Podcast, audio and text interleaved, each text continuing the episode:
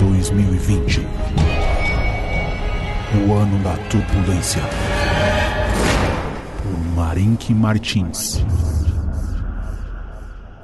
Olá, leitor, seja bem-vindo a mais um episódio da série 2020, o ano da turbulência. Bem, essa quinta-feira foi bem mais volátil, né? A gente chegou a ver uma amplitude grande, não só no S&P, mas aqui no próprio no Brasil mesmo, né? O, Ibo, o Ibovespa Futuro aí teve uma amplitude quase de 2 mil pontos e deixou muitas pessoas mais preocupadas, né? A gente havia muito otimismo no mercado e agora somos surpreendidos por uma maior desaceleração global. Desaceleração essa já presente aí na indústria, mas que nessa quinta-feira em particular mostrou estar contaminando o setor de serviços.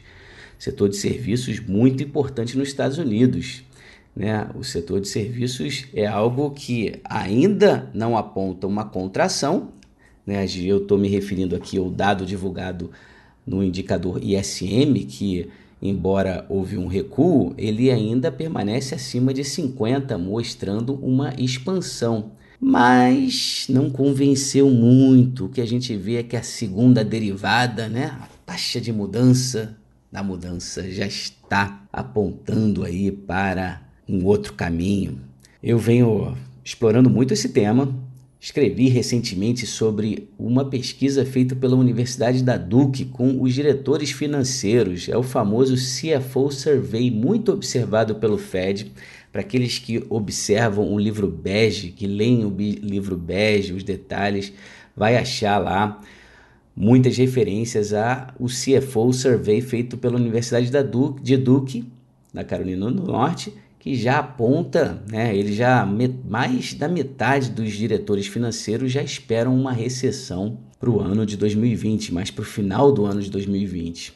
Há indica um, indicadores de que os resultados nos Estados Unidos do terceiro trimestre, a gente já, vai ver um declínio na taxa de crescimento, né? Ou, ou na verdade, eu acho que a gente já vai ter um recuo em termos comparativos aí na divulgação de resultados. Então o momento ele é ele está deixando né, muita gente em dúvida realmente, né? Será que que chegou a hora, a, a tão aguardada recessão após 10 anos? Recessão essa que poderia, convenhamos, ela poderia ter ocorrido ali em janeiro de 2016.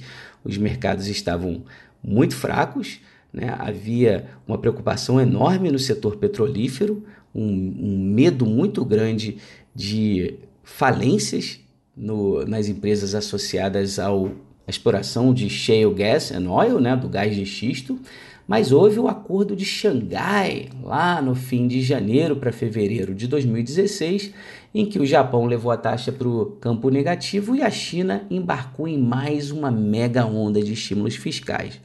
Então tudo isso salvou o mundo ali. Só que agora a China não veio, ou ela veio de uma forma tímida e a expansão de crédito lá na China foi bem aquém da expectativa.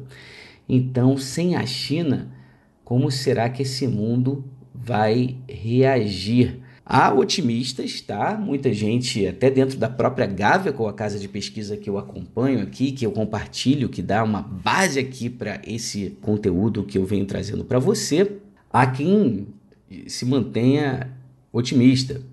E o argumento, normalmente, ele é baseado né, no, na premissa de que não há alternativa para a bolsa, qualquer outro ativo é uma furada. Vai investir em renda fixa? Renda, dizem que a bolha na renda fixa, e essa bolha sendo medida aqui por 17 bilhões, né? bilhões não, desculpa, 17 trilhões de dólares né? em, é, em, de títulos soberanos com rendimento negativo, né? isso jamais aconteceu na história. Então, dado que não tem como ganhar dinheiro na renda fixa, né? Ou pelo menos até que tem, né? Tem muita gente aí que na renda fixa, a renda fixa hoje virou um instrumento especulativo, ao invés de ser um instrumento de proteção. E aí o cara vai para a bolsa.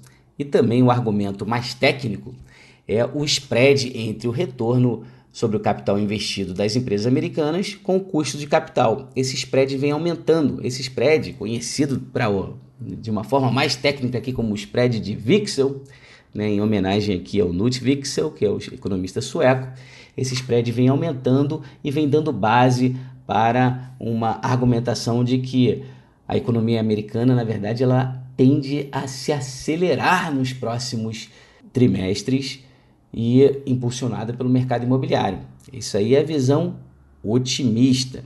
Mas né, a gente vive num mundo polarizado, né? Tem esquerdistas, direitista, direitistas e tem também os bullish estão muito distante dos bearishes, né? E quem é bearish, e aqui eu estou mais alinhado com o mais com os mais pessimistas, já acham que a gente pode ter realmente uma deterioração das expectativas de forma acelerada. Tudo isso vira de uma forma muito rápida.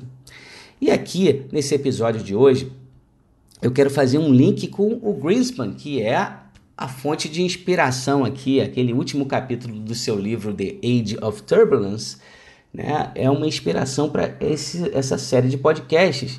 E o Greenspan, que cunhou lá, falou sobre exuberância irracional em 1996, ele teve um discurso muito importante também em 2005, penúltimo ano aí que o Greenspan esteve no Fed, o discurso foi sobre o grande conundrum, ou traduzindo, o grande enigma. O enigma de 2005 era meio técnico, estava ligado mais a, ao um prêmio associado à duration tá, dos títulos de renda fixa. Não vale a pena muito perder tempo ali, mas o grande enigma desse momento é que a gente tem um mercado de renda fixa precificando uma recessão, tá? Por que, que, tá, por que, que tem essa demanda toda aí por títulos de renda fixa? Né? Lógico que essa demanda ela, ela é uma demanda que ela é impulsionada pelos bancos centrais. Mas mesmo assim, muita gente aí vem comprando o título e o rendimento de um long bond esse ano superou 20%. Você acha que a bolsa é boa, cara? Imagina se você tivesse comprado no long bond, no título de 30 anos nos Estados Unidos, você estava com rendimento superior. Então tem gente né? O, a, a, renda fixa que era proteção, como eu já disse, virou especulação. Então o enigma de hoje é que você tem um mercado, né? ou pelo menos uma percepção, e a gente vai ver que não é bem assim, mas há uma percepção de opa, será que a renda fixa está apontando por uma grande recessão? Mas como é que isso pode acontecer com as bolsas nas máximas? Né? Se as bolsas estão na máxima, está apontando para uma aceleração. Isso é um enigma, isso é um conundrum. E aí? Como solucionar isso? Qual deve ser uma resposta razoável para essa situação? E aqui eu invoco o Anatol Kaletsky, o outro fundador da Gavico, que diz: opa, olha só, no passado, a, o mercado de renda fixa e o mercado de renda variável, eles nos davam mais informação, só que a gente vive hoje num mercado manipulado, então a gente perdeu esse tipo de, de relação né, de causa e efeito, né? Hoje, o que ambos os mercados apontam é uma única coisa: é que os bancos centrais vão manter essa política monetária frouxa ad eterno. E quando perder a eficácia, eles vão embalar aí numa política fiscal também aí que tende a ser muito longa. Essa é a narrativa. E essa narrativa faz com que, opa, então se a gente está de fato se desacelerando, mas a gente tem um comprador de última instância, que são os bancos centrais, então a lógica é uma só: vamos comprar qualquer coisa que apresente potencial de crescimento. Vamos com tudo. Vamos comprar Beyond Meat, proteína alternativa. Vamos comprar, né?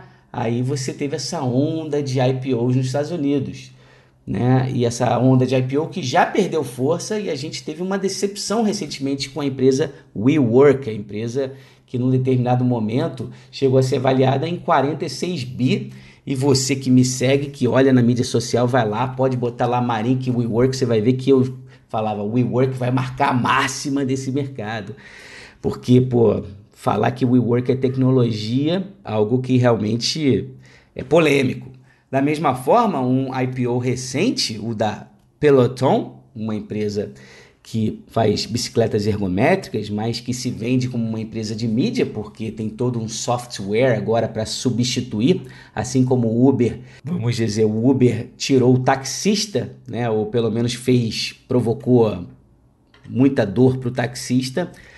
A Peloton veio para provocar muita dor para o personal trainer. Ele vai, ela vai tirar também o personal trainer aí no caso, porque as pessoas vão ficar com a sua bicicleta ergométrica de 2 mil dólares com, com um visorzinho ali, de repente vai ficar né, fazendo todo o seu, o seu treino ali através de software. E a Peloton, né, que talvez no final das contas, mas na verdade ser uma grande plataforma mesmo para pendurar a toalha e a calça, que sempre foi isso que essas bicicletas ergométricas sempre serviram, né, para isso. Mas só o tempo vai dizer. Mas então a gente tem esse enigma aí que leva todo mundo a ter um apetite imenso. E esse apetite imenso por ativos que apresentam crescimento geram bolhas. E essas bolhas começam agora a, a ser, ou pelo menos a serem questionadas aí. Então, Dando sequência aqui, né, a gente tem uma, desacelera, uma desaceleração clara na indústria. Essa desaceleração já está contaminando a área de, o segmento de serviços, a gente viu pelo ISM. E curiosamente, essa desaceleração ela não ocorre porque o preço do petróleo subiu muito e aí a gente está tendo uma transferência de recursos para o Oriente Médio, ou a taxa de juros está muito elevada, o custo de capital foi, foi muito elevado ela ocorre por algo estrutural. Muitos vão especular ser fatores relacionados à demografia.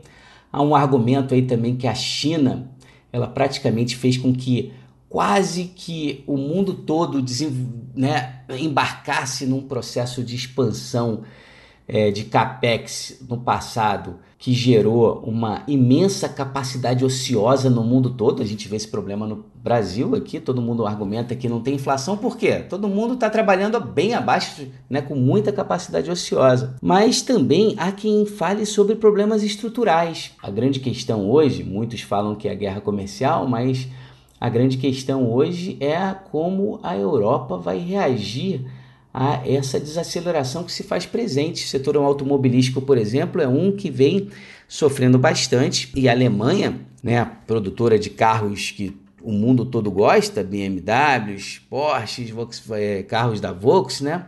É, a Alemanha ela vem sofrendo e tem um professor da Universidade de Stanford, o Tony Siba, que diz que vai haver um colapso na demanda por automóveis. Ele diz que os estacionamentos vão se tornar um grande problema imobiliário no mundo. Então, o Tony Siba é mais radical, mas é algo que ele diz ali que tem muito tem, a gente deve realmente investigar.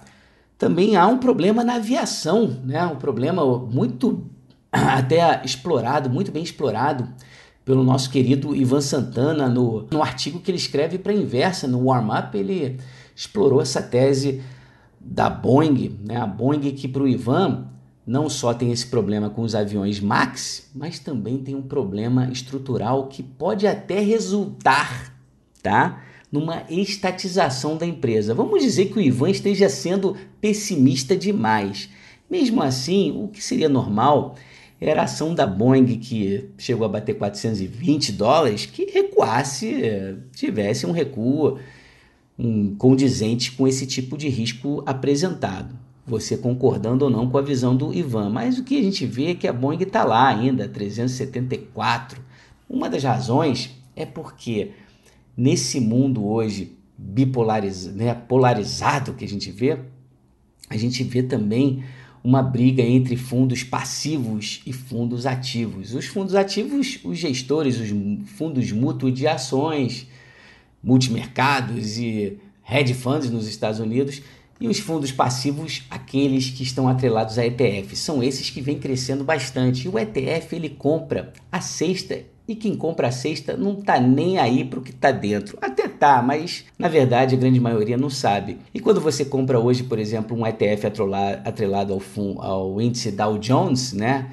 É, índice esse extremamente explorado pela mídia, mas que os profissionais praticamente ignoram. Todo mundo que se preza olha mesmo é para o S&P 500, mas de qualquer forma tem uma demanda aí para para o ETF atrelado ao Dow Jones. O Dow Jones, né, só para que você entenda por que, que eu falei isso, que o Dow Jones é um índice que ele é baseado em preço, tá? Enquanto que o S&P 500 é baseado em capitalização no mercado.